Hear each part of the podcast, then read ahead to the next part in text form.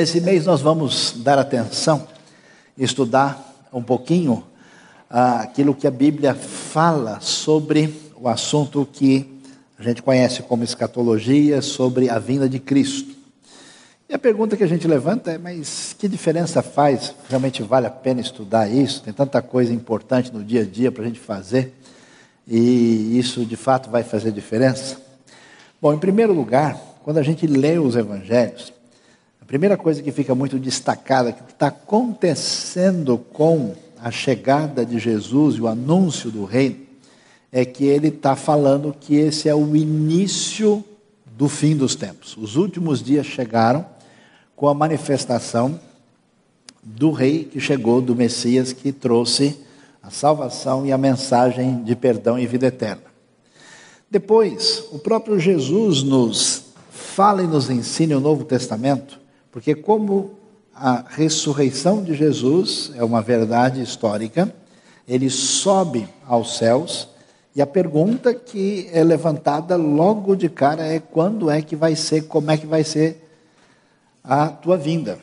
E isso é muito importante, porque se nós somos discípulos de Jesus, cremos na Sua palavra e no Evangelho, necessariamente a gente precisa dar atenção, até porque foi ordenado aos seus discípulos que eles prestassem atenção nessas coisas. Então, nem sempre a gente pode fazer o que a gente talvez tente fazer às vezes, fazer com que a Bíblia se encaixe na nossa agenda, e não que a nossa vida se encaixe na agenda do texto bíblico.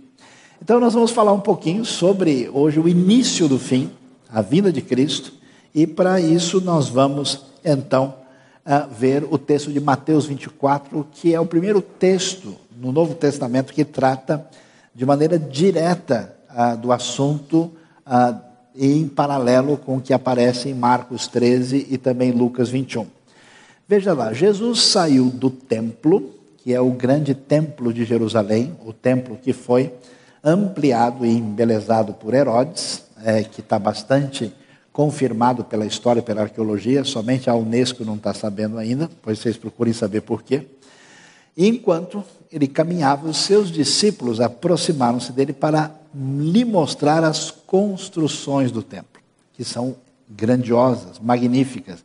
Aliás, a semana passada, uma pequena pedrinha de 100 quilos escapou de uma parte do muro ocidental ali, porque deve ter dado uma mexidinha aí uh, sísmica na terra de Israel, e a pedrinha de 100 quilos é uma coisa de nada, porque a pedra base que sustenta o muro ocidental lá embaixo tem mais de 600 toneladas, para vocês terem ideia do que isso significa.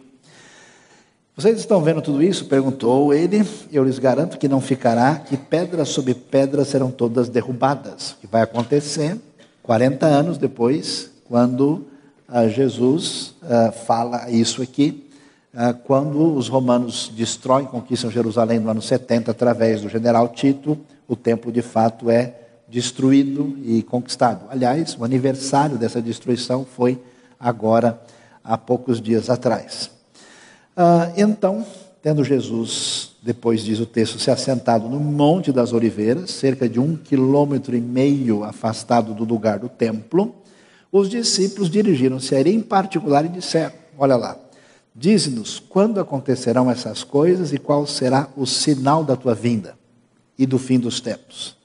Jesus respondeu: Olha, existem outras prioridades, vocês devem se preocupar com outras coisas. Não, não disse nada disso.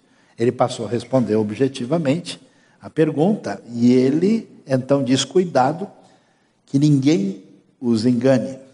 Primeiro, grande problema em relação à vinda de Cristo tem a ver com engano. Por quê? Pois muitos virão em meu nome dizendo eu sou o Cristo, enganarão a muitos. Vocês ouvirão falar de guerras e rumores de guerras, mas não tenham medo. É necessário que tais coisas aconteçam mas ainda não é o fim. Então você que está ouvindo, lembra, Jesus diz: não tenham medo. Ah, eu não quero estudar sobre o fim do mundo, que eu fico com medo. Mas ele diz para não ter medo, então ele deve ter razão. E quando ele fala sobre isso, ele diz: existem algumas coisas, né, porque os últimos dias começam na época de Jesus, mas num sentido mais específico, existe o desfecho da história, que são os últimos dias na época da segunda volta de Cristo. Existe uma coisa chamada o fim, e outra que é chamado o início do fim, antes do fim. Jesus disse: ainda não é o fim. Para o fim chegar, essas outras coisas têm que se tornar realidade de maneira clara, como Jesus diz. Aqui você pode ter uma vista de uma maquete que foi feita em Jerusalém para mostrar como era a cidade na época do Novo Testamento de Jesus. Dá uma olhada e veja a grandiosidade do templo. Esse edifício central tinha cerca de 45 metros de altura, um prédio. E o templo com a área completa ocupava aí quase um quarto da cidade, para você ver o que significa. Por isso que tantas vezes o Novo Testamento, veja que pedra, que pedras, que construções.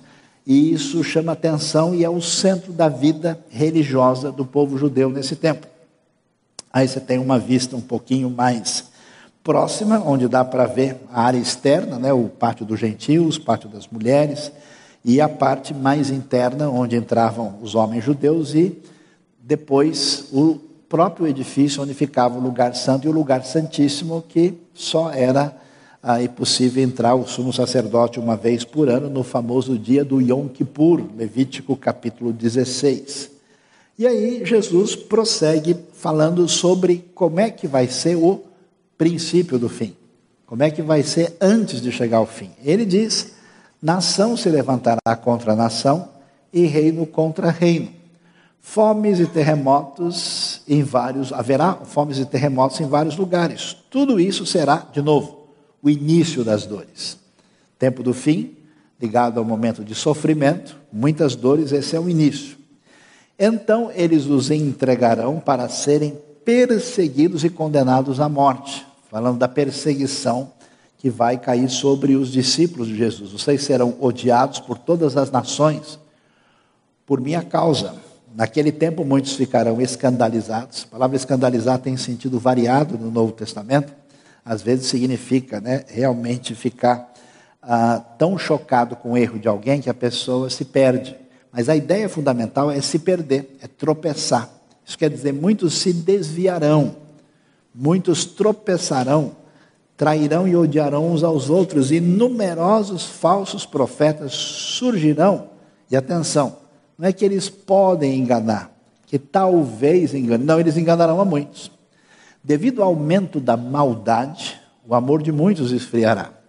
Mas aquele que perseverar até o fim será salvo. E este evangelho do reino, já que Mateus focaliza que a checada da mensagem de Jesus é a mensagem do reino, será pregado em todo o mundo.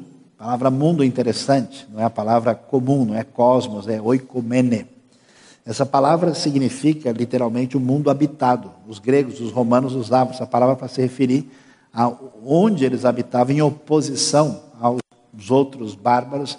Então não focaliza tanto o lugar físico, mas a realidade do mundo das pessoas, da comunidade, dos indivíduos. E tanto que isso será pregado como testemunha a todas as nações. Nações daqui não é país, nações daqui é etnia. São todos os povos, todas as tribos. Aí sim, depois do. Ainda não é o fim, depois do início das dores, e então virá o fim. O fim vem depois.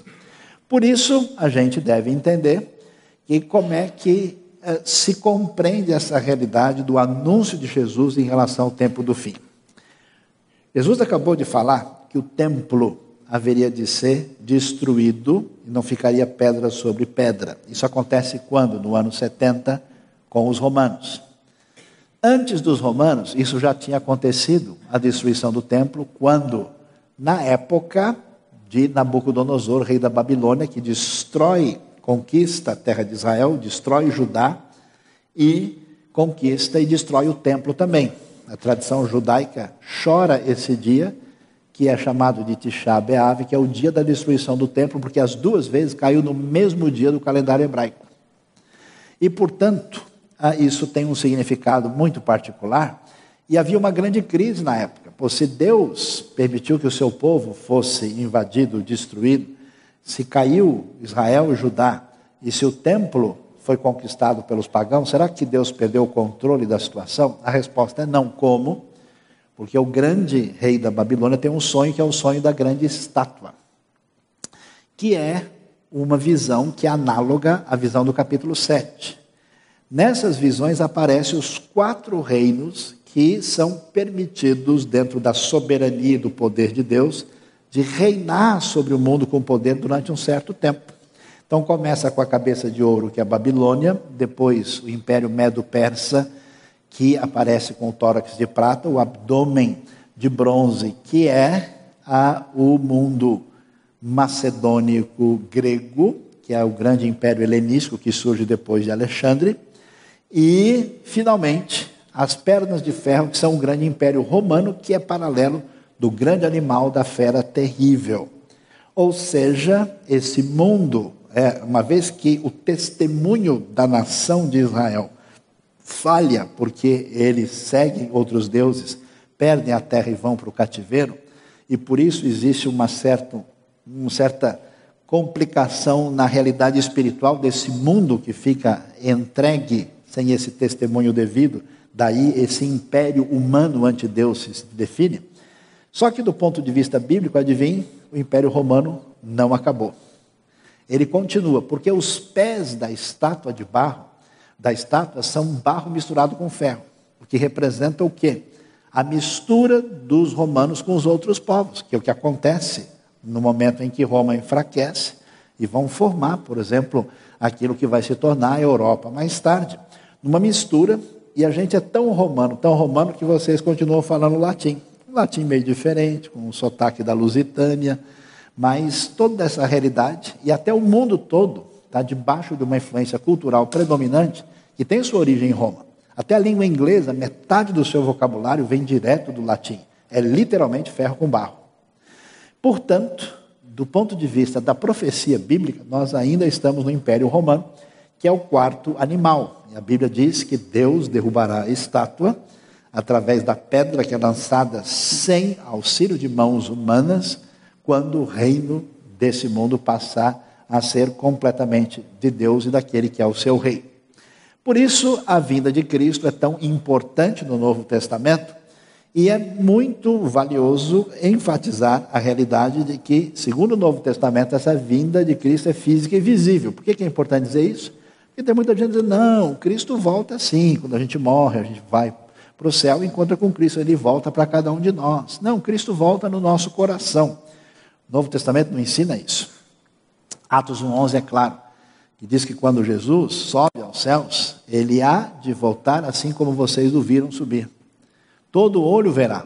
A proposta clara do ensino do Novo Testamento em toda parte é que essa vinda é uma realidade no eixo da história. E ela tem sinais, sinais que apontam aquilo que é chamado de início das dores. E quais são esses sinais enfatizados e que recebe atenção especial, principalmente Mateus 24. Nós vamos olhar rapidamente dois textos também, mas que sinais são? Primeiro, surgimento de ensino falso e enganador, falsos profetas e falsos cristos.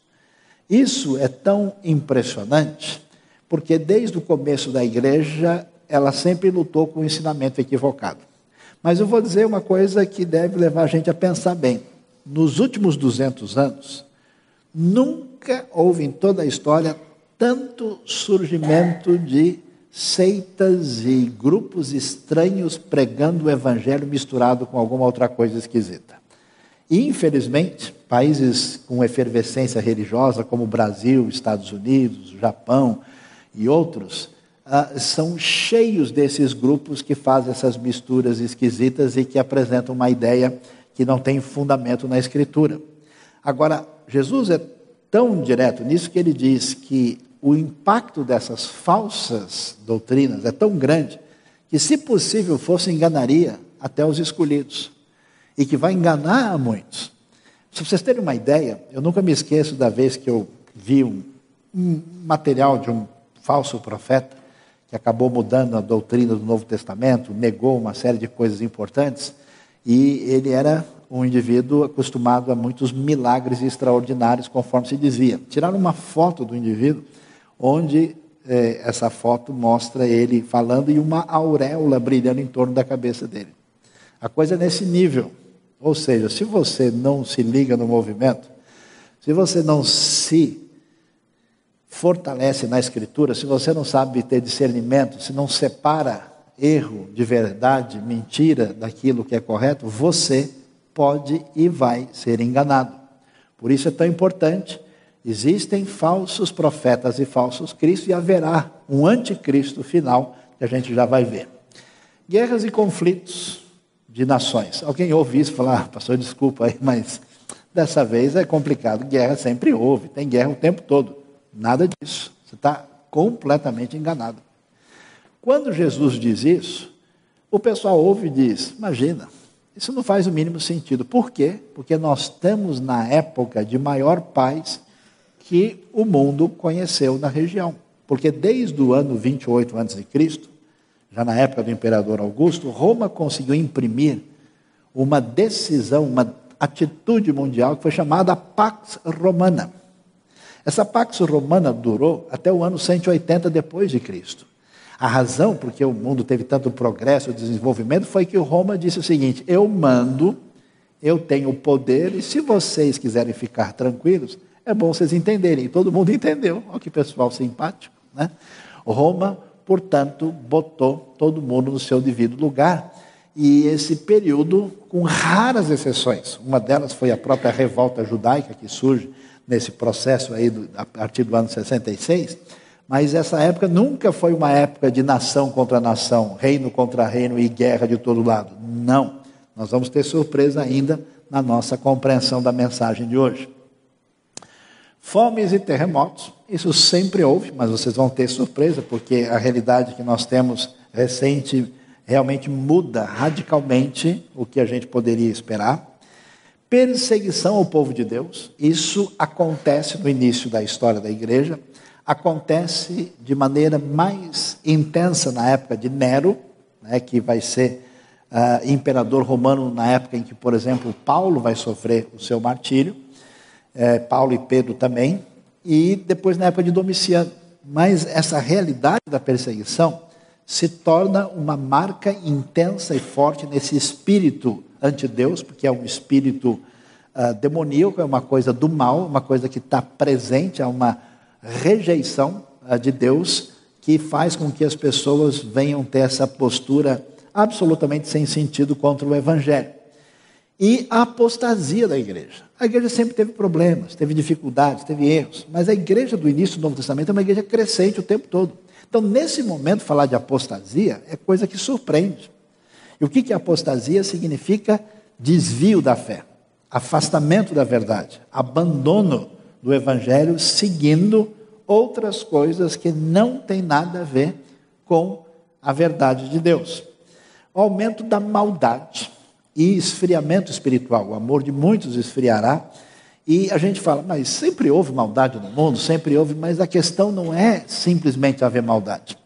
A questão é quando a gente chega num ponto em que a prática da maldade, do erro é elogiada, se torna eh, paradigma, se torna referência. E a virtude é condenada, a virtude é questionada. A atitude correta, ela é colocada de lado. E, portanto, essa realidade está definida no texto e, de maneira surpreendente, numa hora como essa, porque Jesus, imagina só, tem 12 discípulos que estão com ele o tempo todo. Esses discípulos são super frágeis. Eles mostram, depois de tudo, Está claro que Jesus conversa com os discípulos e eles ainda não tinham entendido que era necessário. Quer dizer, o pessoal está lá o tempo todo e parece que não cai a ficha. Só depois da ressurreição, do derramamento do Espírito Santo, parece que os discípulos começam a entender o cenário. Nesse momento, Jesus dizer que o Evangelho vai ser pregado a todas as nações, era um negócio muito fora da realidade. E se pensassem em nações, poderiam pensar nos povos que estavam no limite do Império Romano, que é em torno da bacia do Mediterrâneo. Mas essa realidade hoje tem um perfil muito diferente. E, finalmente, o retorno de Israel, porque as passagens que falam sobre o fim, elas estão localizadas geograficamente, elas falam diretamente de Jerusalém. Elas falam diretamente de Israel. Inclusive, é tão claro o texto paralelo de Lucas 21 que diz que Jerusalém será pisada pelos gentios até que termine o tempo deles. Os gentios dominam e destroem Jerusalém com a invasão romana no ano 70, e a cidade é arrebentada, e depois ela sofre mais mais ou menos 60 e poucos anos depois, e Jerusalém só passa de fato a sair desse controle gentil a partir de 1967, por uma série de elementos que têm a ver com a turbulência a política internacional. E pela primeira vez, depois de tanto tempo, isso não tem como negar que diversos elementos que envolvem a referência futura envolve Israel e Jerusalém, país e cidade. E o texto então enfatiza nesse caminho de heresia, nesse caminho de mentira, de engano. E é muito importante a gente prestar atenção, porque às vezes a gente pensa, ah, a pessoa é legal, eu ouvi um fulano, ele é muito simpático, parece que é uma pessoa que conhece muito e a pessoa acaba sendo iludida e enganada por um ensinamento falso. Você precisa se fortalecer e se alicerçar na verdade da palavra de Deus. E ponto final. 1 João 2, 2 Tessalonicenses 2 vão trazer informação para a gente sobre apostasia e o anticristo. Vamos dar uma olhada? Olha o que o texto nos diz. 1 João, um momento um pouquinho depois dos evangelhos, depois do ministério de Paulo, já por volta do ano 80, uma geração para frente, João escreve para a comunidade dos cristãos, dizendo: Filhinhos, esta é a última hora, assim como vocês ouviram que o anticristo está vindo. Esse que se coloca no lugar de Cristo e vai se apresentar como Messias, sendo recebido, sendo um falso Messias. Mas já agora, atenção, muitos anticristos têm surgido. Esse espírito anti-Deus inspira gente que não tem sintonia com Deus para trazer ensinamento, direcionamento, quer seja comportamental, doutrinário errado. Por isso sabemos que esta é a última hora. Eles saíram do nosso meio, mas na realidade não eram dos nossos, pois se fosse dos nossos teriam permanecido conosco. O fato de terem saído mostra que nenhum deles era dos nossos. Se trata de uma heresia de perfil gnóstico que atingiu as igrejas que João está combatendo e associa isso à, direção que tem a ver com o anticristo. Mais adiante, segundo Tessalonicenses 2, e aqui é importante ressaltar, eh, os primeiros cristãos tinham ouvido falar Jesus volta em breve, sem entender que o breve de Deus não é o breve humano. Então eles estavam achando, Jesus volta no mês que vem. E aí surgiu toda uma turbulência em torno disso. A carta de Paulo aos Tessalonicenses é escrita logo depois, na segunda viagem missionária, Paulo, depois de entrar na Europa, chega na Macedônia, passa por Neápolis, Filipos, chega a Tessalônica, faz o ministério em Tessalônica, desce na direção sul, ele vai passar por Bereia, vai chegar a Atenas, depois vai para Corinto, e ele logo recebe a notícia: olha, o bicho está pegando lá em Tessalônica, a coisa está difícil. A coisa está confusa, ele vai escrever duas cartas, 1 Tessalonicenses, 2 Tessalonicenses, provavelmente entre os anos 50 e 51, cerca de seis meses uma carta em relação à outra, segundo a maioria dos estudiosos, e ele vai dizer o que para eles? Irmãos, quanto à vinda de nosso Senhor Jesus Cristo e a nossa reunião com Ele, rogamos a vocês que não se deixem abalar nem alarmar tão facilmente, quer por profecia, porque surgiu indivíduo lá que se achou meio ungidão e começou a profetizar, falando: Ó, Jesus volta semana que vem. Jesus vai voltar desse jeito. Aliás, não faz muito tempo, eu estava perto do litoral de São Paulo, cheguei no lugar, alguém disse, ó, nessa comunidade o pessoal diz que Jesus já voltou e está aí dentro com eles. Então, mas preste atenção, é, é, se você não tem base, e uma pessoa fala um negócio muito encantador e faz um negócio diferente, você pode comprar gato por lebre, você pode entrar num caminho errado. Eu já vi muita gente sincera e gente boa entrando em ensinos e atitudes completamente equivocadas. Faz muito tempo eu vi gente vender suas coisas, dar os seus bens, entregar tudo, porque alguém disse para ele: Olha, Jesus volta mês que vem. Então, o que, que acontece? Paulo diz: ó, vocês não podem se deixar abalar nem por profecia, nem por palavra, nem por carta supostamente é, vinda de nós. Adivinha, o cara escreveu uma carta dizendo alguma coisa sobre a vinda de Cristo e assinava com o nome de Paulo. Já viu falar de fake news? Olha aí. Grande novidade. O indivíduo na cara larga, na maior mentira. Havia esse tipo de coisa, porque o sujeito estava querendo ter destaque, estava querendo ter. Então ele assinava em nome do apóstolo e jogava a ideia dele. Então ele diz: Olha, vocês não podem fazer isso como se o dia do Senhor já tivesse chegado. Não, não deixe que ninguém os engane de modo algum. Antes da, daquele dia virá o quê? Apostasia. Então não existe vinda de Cristo sem antes acontecer apostasia. Está claro em 2 Tessalonicenses capítulo 2. E então será revelado o homem do pecado. Quem é o homem do pecado? É o anticristo. É aquele que se apresenta como Cristo no lugar de Cristo e vai ser recebido indevidamente aquele que é o filho da perdição.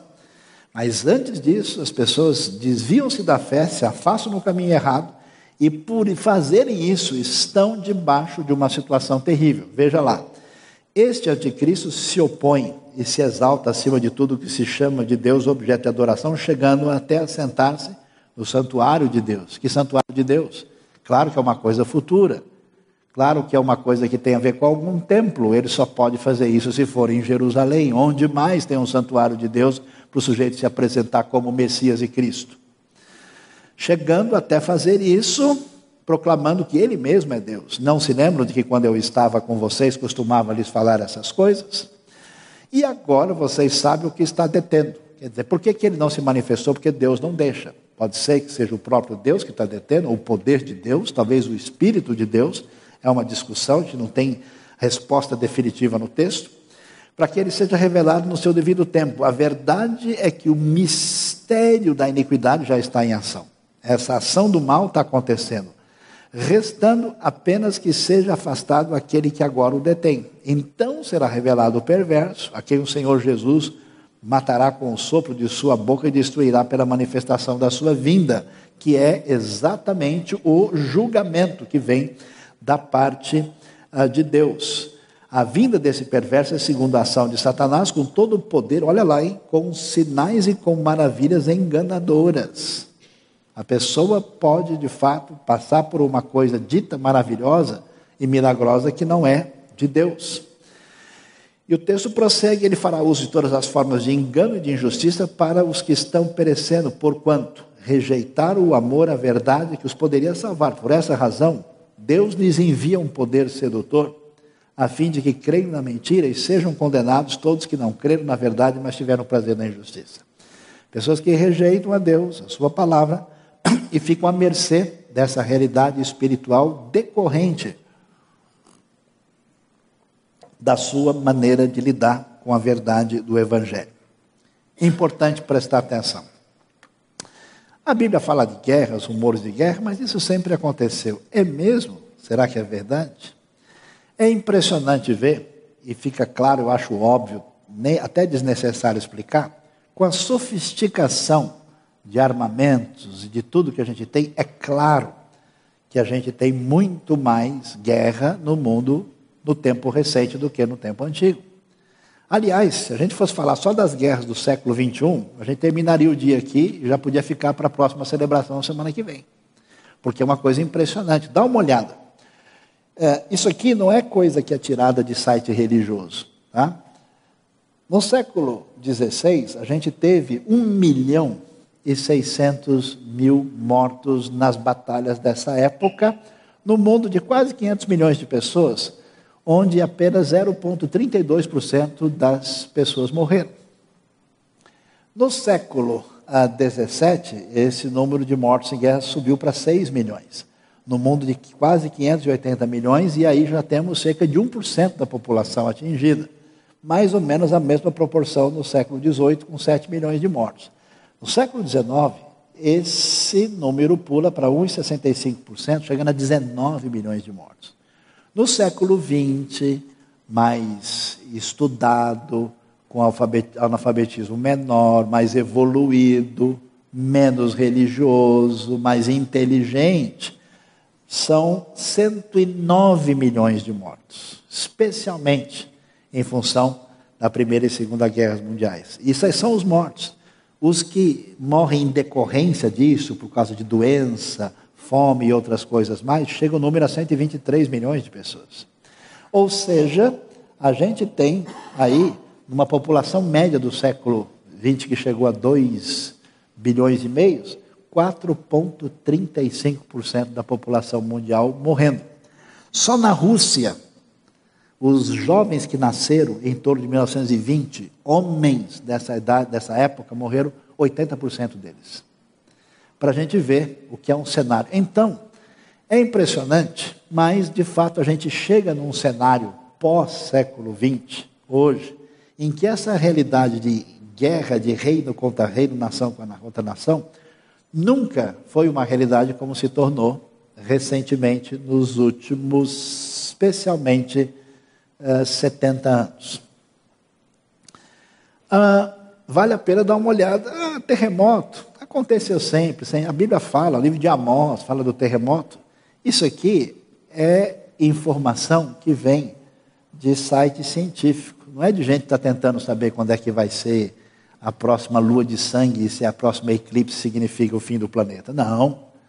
Isso aí é a quantidade de terremoto é, percebido e que atingiu. Olha o que acontece desde 1990 para cá, na quantidade impressionante de terremotos que aumenta. O texto diz: fome. Aliás, fome recente, nos últimos 30, 40 anos, é uma coisa impressionante. E no mundo que joga comida fora.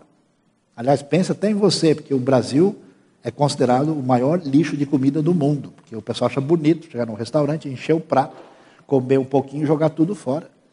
É uma loucura no mundo onde grande parte das pessoas ah, agonizam com falta de comida, especialmente em lugares pobres da África, e muitas pessoas são irresponsáveis na hora até mesmo de comer.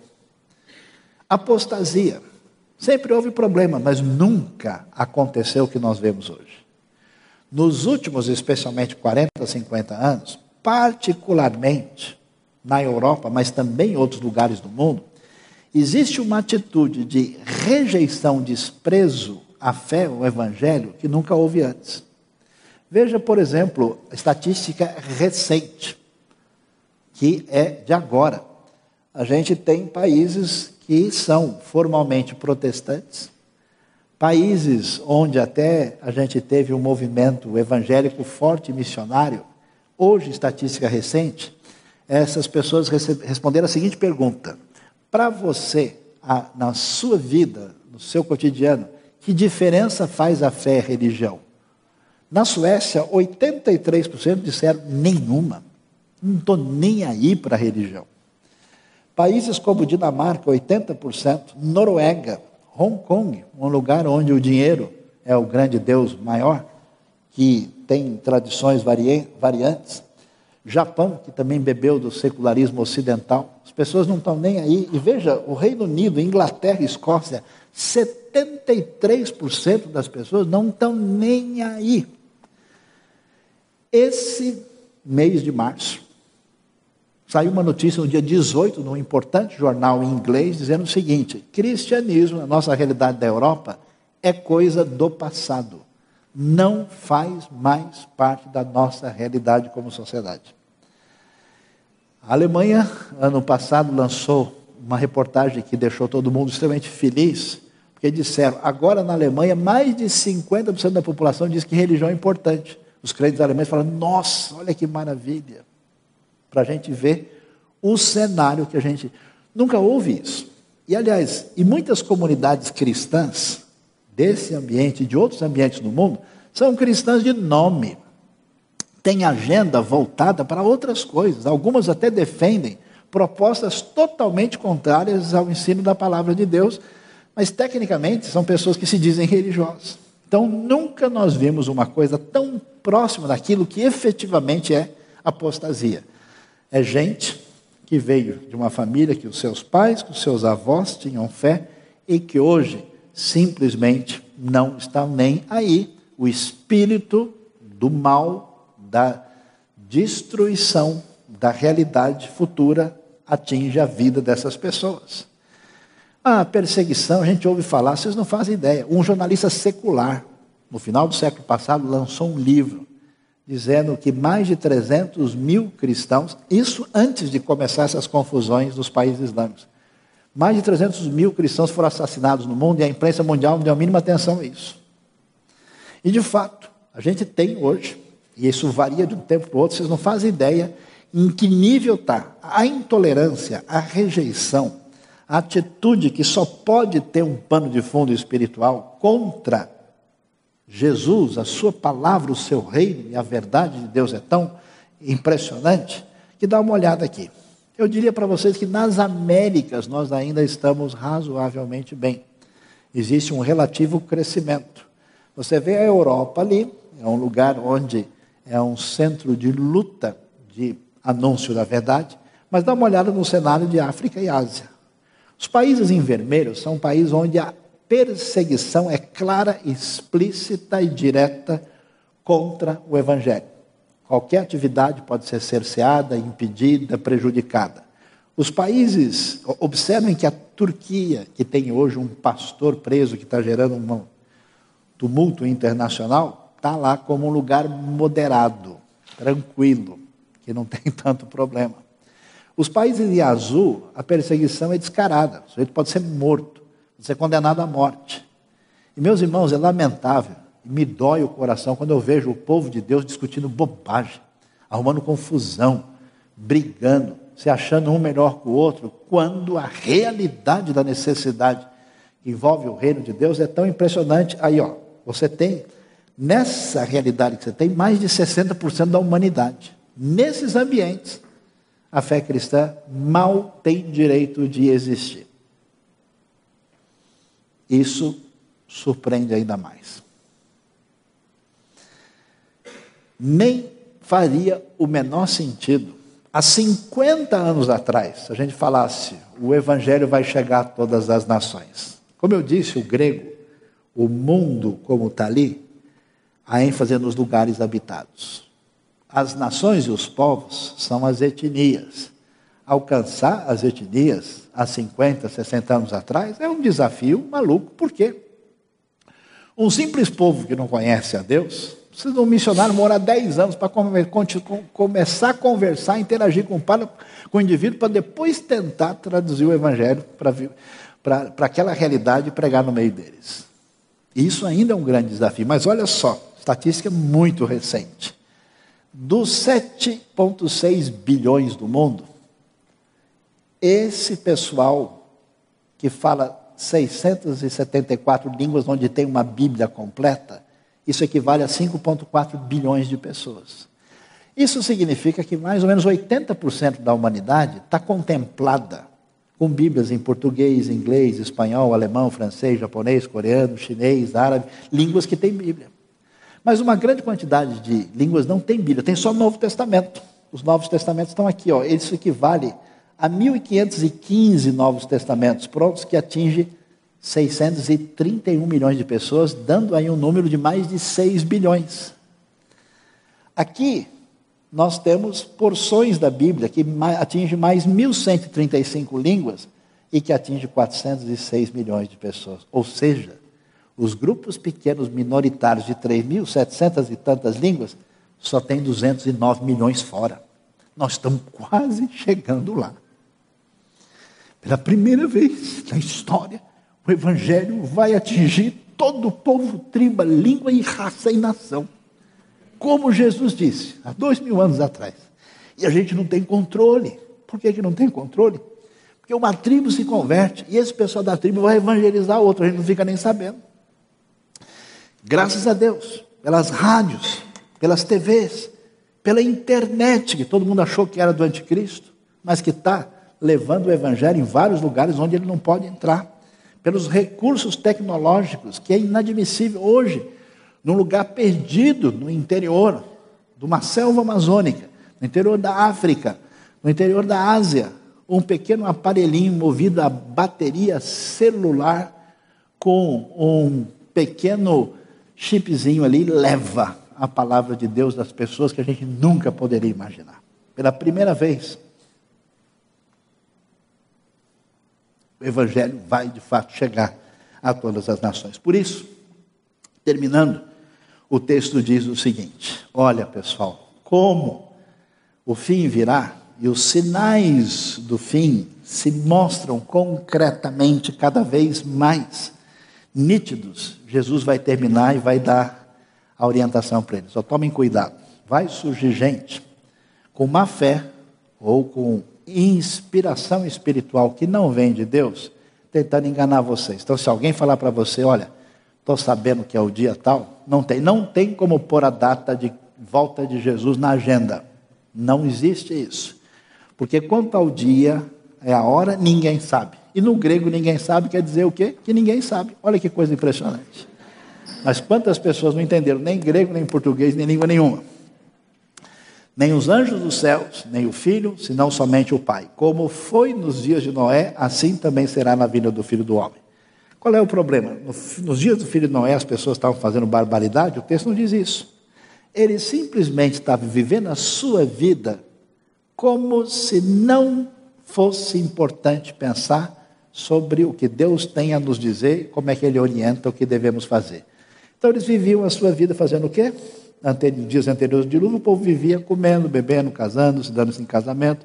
Até o dia que Noé entrou na arca, eles não perceberam, até que veio o dilúvio e os levou a todos. Assim acontecerá na vinda do filho do homem. Dois homens estarão no campo, um será levado, o outro deixado. Hoje tem um jeito diferente sendo divulgado por vários lugares, que Deus tem um lado meio brasileiro, assim, que no fim vai dar tudo certo. Não esquenta a cabeça não que a gente chega lá. A Bíblia não ensina isso, isso não é verdade. As pessoas que rompem com Deus não terão salvação e não terão vida eterna. Um será levado, o outro será deixado. Duas mulheres estarão trabalhando no moinho, uma será levada, outra deixada. Quem recebe Cristo na sua vida, é atingido pela graça de Deus, é perdoado, tem salvação.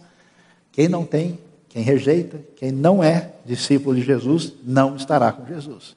Portanto, qual que é a orientação de Deus? É fique ligado. Portanto, vigie, preste atenção. Fique de olho, porque a sua vida não se limita ao que você está passando agora. Não se limita às preocupações de amanhã, não se limita às contas que a gente vai pagar o mês que vem. É muito mais, vigie. Preste atenção, porque vocês não sabem que dia virá o seu Senhor. Mas entendam isso: se o dono da casa soubesse a hora da noite viria o ladrão, ele ficaria de guarda e não deixaria a casa ser arrombada. Claro. Da mesma maneira, a vinda de Cristo será assim. Assim vocês também precisam estar preparados. Precisam estar em sintonia. Coloque a sua vida espiritual em ordem. Por quê? O filho do homem virá numa hora em que vocês menos esperam, quando ninguém puder imaginar. Deus abençoe a nossa vida, abençoe o nosso coração no entendimento da Sua palavra e a gente vai ter outras oportunidades durante esse mês de estudar mais sobre a vinda de Cristo.